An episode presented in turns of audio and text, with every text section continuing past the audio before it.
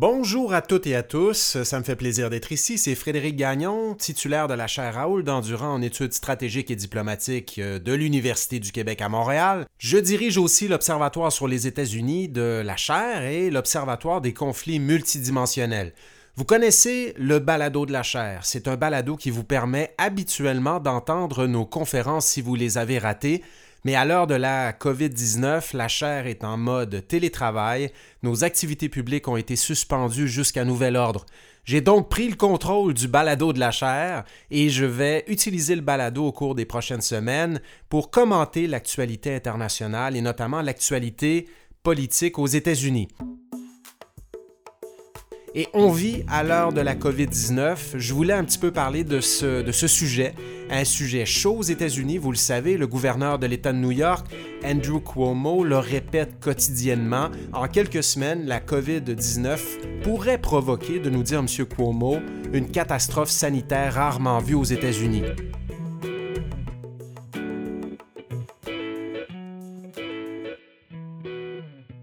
L'État de New York et la ville de New York sont l'épicentre de cette crise de la COVID-19 en ce moment, et le nombre officiel de personnes touchées par le virus est passé de 100 personnes à plus de 60 000 personnes aux États-Unis dans l'espace de trois semaines. Il y a 30 000 de ces cas recensés qui se situent euh, dans euh, l'État de New York. Donc, une question que je veux me poser aujourd'hui, c'est de savoir comment se fait-il, hein, alors que la crise se pointe le bout du nez, euh, que les États-Unis tardent autant à prendre les mesures nécessaires pour contrer ce problème-là? J'ai presque envie de dire pour éviter le pire. Bon, bien sûr, les critiques de Trump nous disent que le président des États-Unis est le principal responsable de la situation. Les critiques de Trump nous disent que Trump a négligé le dossier de la COVID-19 pendant plusieurs semaines, alors que des membres de son administration sonnaient déjà l'alarme sur cette question au début de, l'année 2020. Le 18 janvier 2020, par exemple, après avoir insisté pendant deux semaines pour rencontrer Trump à propos de la COVID-19, le secrétaire de la Santé, Alex Hazard, a constaté lors de ses discussions avec le président qu'en fait, le président avait très peu d'intérêt pour cette question et pour le virus. Près de deux mois plus tard, on l'a vu, ça c'était le 9 mars, Trump a même tweeté que la COVID-19 affecte et tue moins de personnes aux États-Unis que la grippe saisonnière. Donc, il n'y a peut-être pas lieu de s'affoler, de, de s'inquiéter. On peut se demander si c'est un tweet qui va bien vieillir par contre. C'est un tweet qui tient encore la route, hein, parce que si on regarde les chiffres, c'est vrai que la COVID-19 a fait encore un nombre relativement peu élevé de morts aux États-Unis, mais la propagation du virus a été extrêmement rapide depuis ce tweet. Et le président Trump a changé de ton.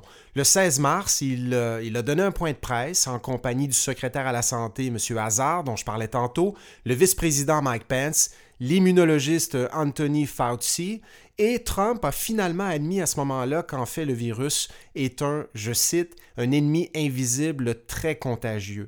C'est peut-être la première fois aussi où Trump a admis publiquement qu'une récession se profile aux États-Unis et qu'il est peut-être temps, à l'heure de la COVID-19, de sauver des vies plutôt que d'essayer de préserver l'économie américaine. Donc c'est un moment très important, 16 mars, une date à retenir.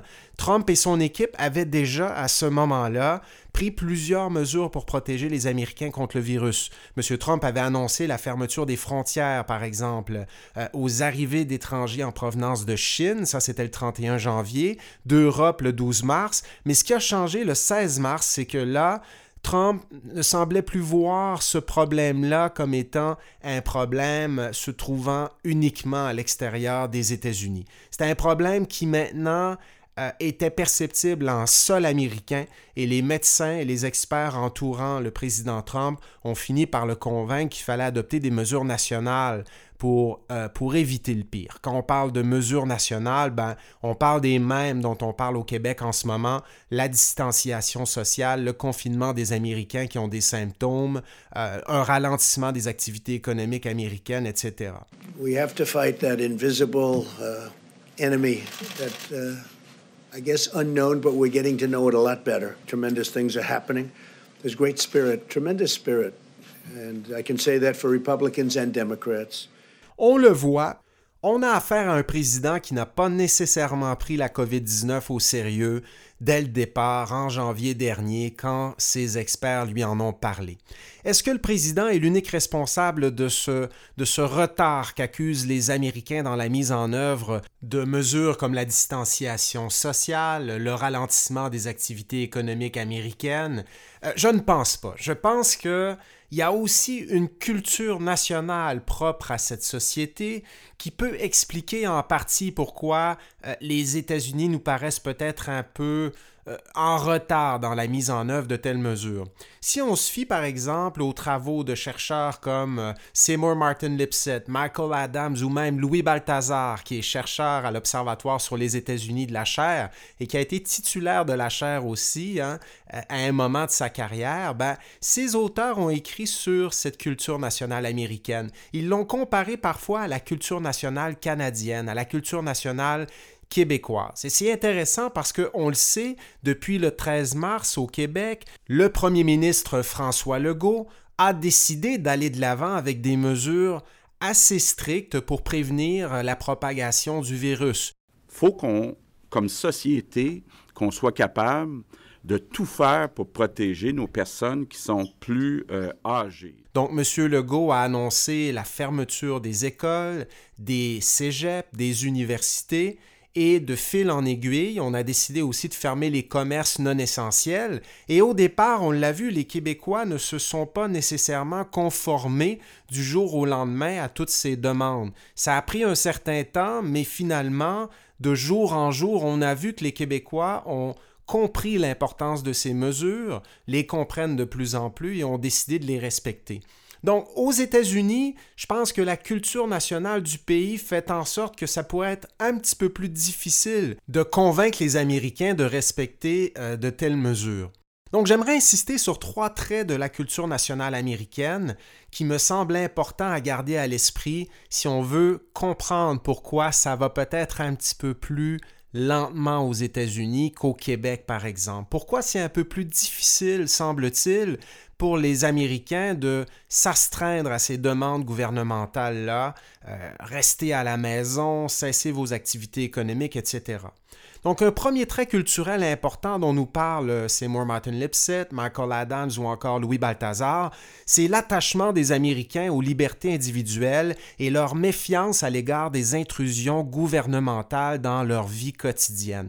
Ce sont des, des traits culturels qui sont peut-être aussi anciens que la Déclaration d'indépendance de 1776 ou encore la Constitution américaine de 1789. Vous connaissez ces documents fondateurs là, qui font partie de la religion civile américaine et qui me permettent de comprendre l'attachement des uns au droit de porter des armes à feu, l'allergie des autres à l'État-providence, pourquoi il est si difficile pour un candidat démocrate comme Bernie Sanders de convaincre les Américains et les Américaines que le socialisme fait partie de l'ADN de cette société, hein, des interventions de l'État très prononcées en matière de santé, en matière d'économie, etc.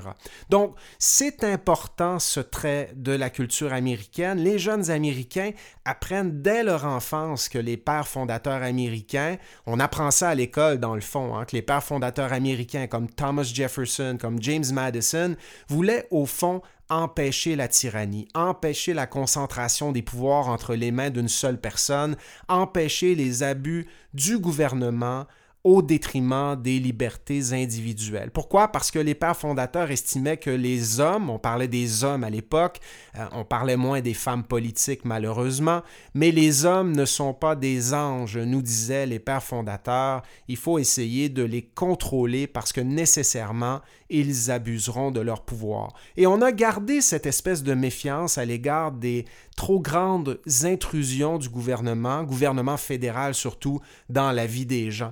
Donc, évidemment, cette méfiance à l'égard des abus de pouvoir, on peut la retrouver dans d'autres sociétés aussi, mais selon les auteurs qui ont travaillé sur la culture nationale américaine, euh, elle serait particulièrement prononcée aux États-Unis. Donc, on a parlé d'une anecdote qui n'en était pas une la semaine dernière, mais de ces jeunes adultes à l'air désinvolte qui, sur les plages de la Floride en pleine période de spring break, au fond, affirmaient leur droit de profiter de leur semaine de vacances sans être obligés de respecter les consignes, les avertissements des autorités à propos de la COVID-19. At the end of the day, I'm not going to let it stop me from partying. You know, I've been waiting. We've been waiting for Miami spring break for a while. About two months we've had this trip planned. Two, three months. So we're just out here having a good time. On a vu ça dans d'autres sociétés là, à l'international. Il y a eu des marathons euh, au cours des derniers jours, des regroupements importants. Mais aux États-Unis, cette idée que l'individu est roi et qu'il ne devrait pas trop euh, se laisser euh, dire quoi faire par le gouvernement, c'est une idée particulièrement importante, particulièrement populaire, et ça peut représenter un défi à l'heure où les autorités gouvernementales demandent aux gens de rester à la maison.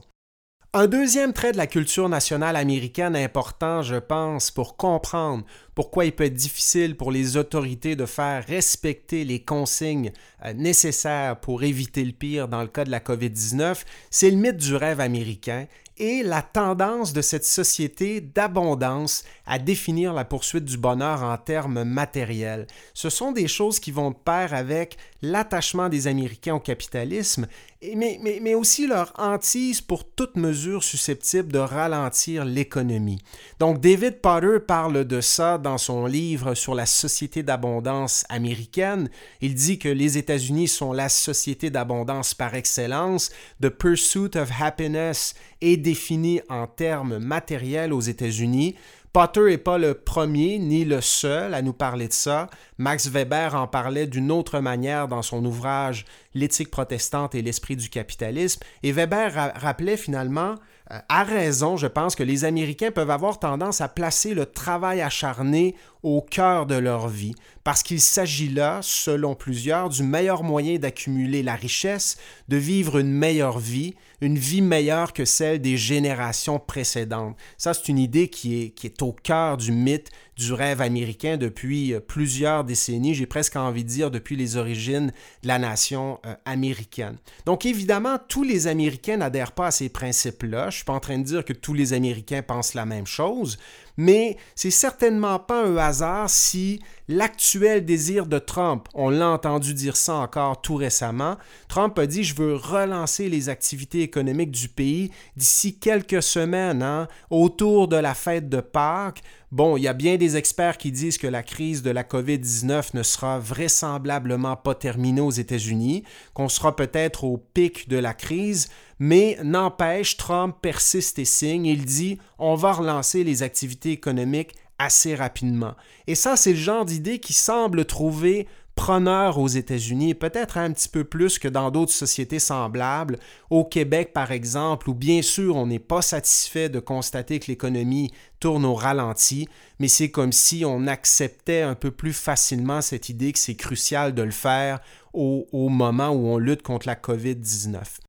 Un troisième et dernier trait de la culture nationale américaine qui me semble important pour comprendre ce qui se passe en ce moment aux États-Unis, c'est ce que j'appellerais l'optimisme dynamique, ce qu'on appelle l'optimisme dynamique dans la littérature sur la culture nationale américaine, ou ce que Louis Balthazar, inspiré des travaux de Stanley Hoffman, appelait souvent la pensée experte américaine. Donc c'est un trait culturel qui incite beaucoup d'Américains à croire qu'il est toujours possible de trouver des solutions rapides aux problèmes de société et qu'au fond, la COVID-19 ne fait pas exception à la règle. Et si vous écoutez Trump en ce moment, euh, je, je pense qu'on a l'impression qu'il est vraiment l'archétype, l'exemple par excellence de ce trait culturel.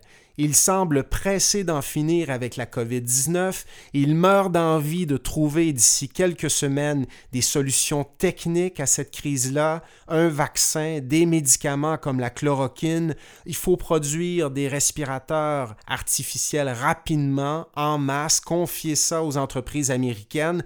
Donc c'est comme si Trump nous disait finalement que le problème est beaucoup moins complexe que ce que prétendent la médecine et les experts. En terminant, j'aimerais insister sur un autre élément qui me semble important pour comprendre pourquoi ça semble si compliqué en ce moment de lutter contre la COVID-19 aux États-Unis. Cette société est extrêmement polarisée, extrêmement divisée.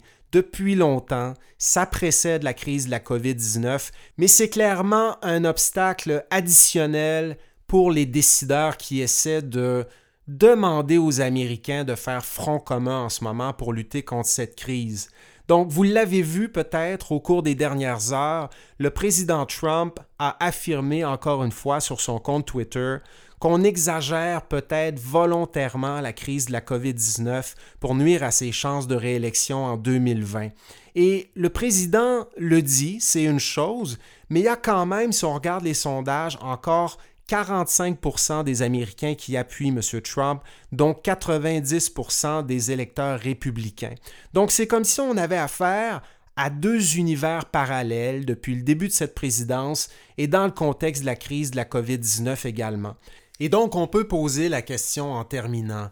Est-ce que ce sera possible d'aplatir la courbe de progression du virus si la moitié du pays voue pratiquement un culte à Trump qui lui-même ne semble pas convaincu que le problème est grave ou que le problème en vaut les sacrifices.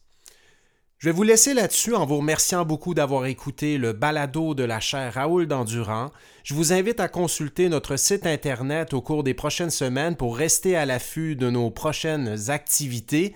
Elles auront lieu lorsque la crise de la COVID-19 se terminera.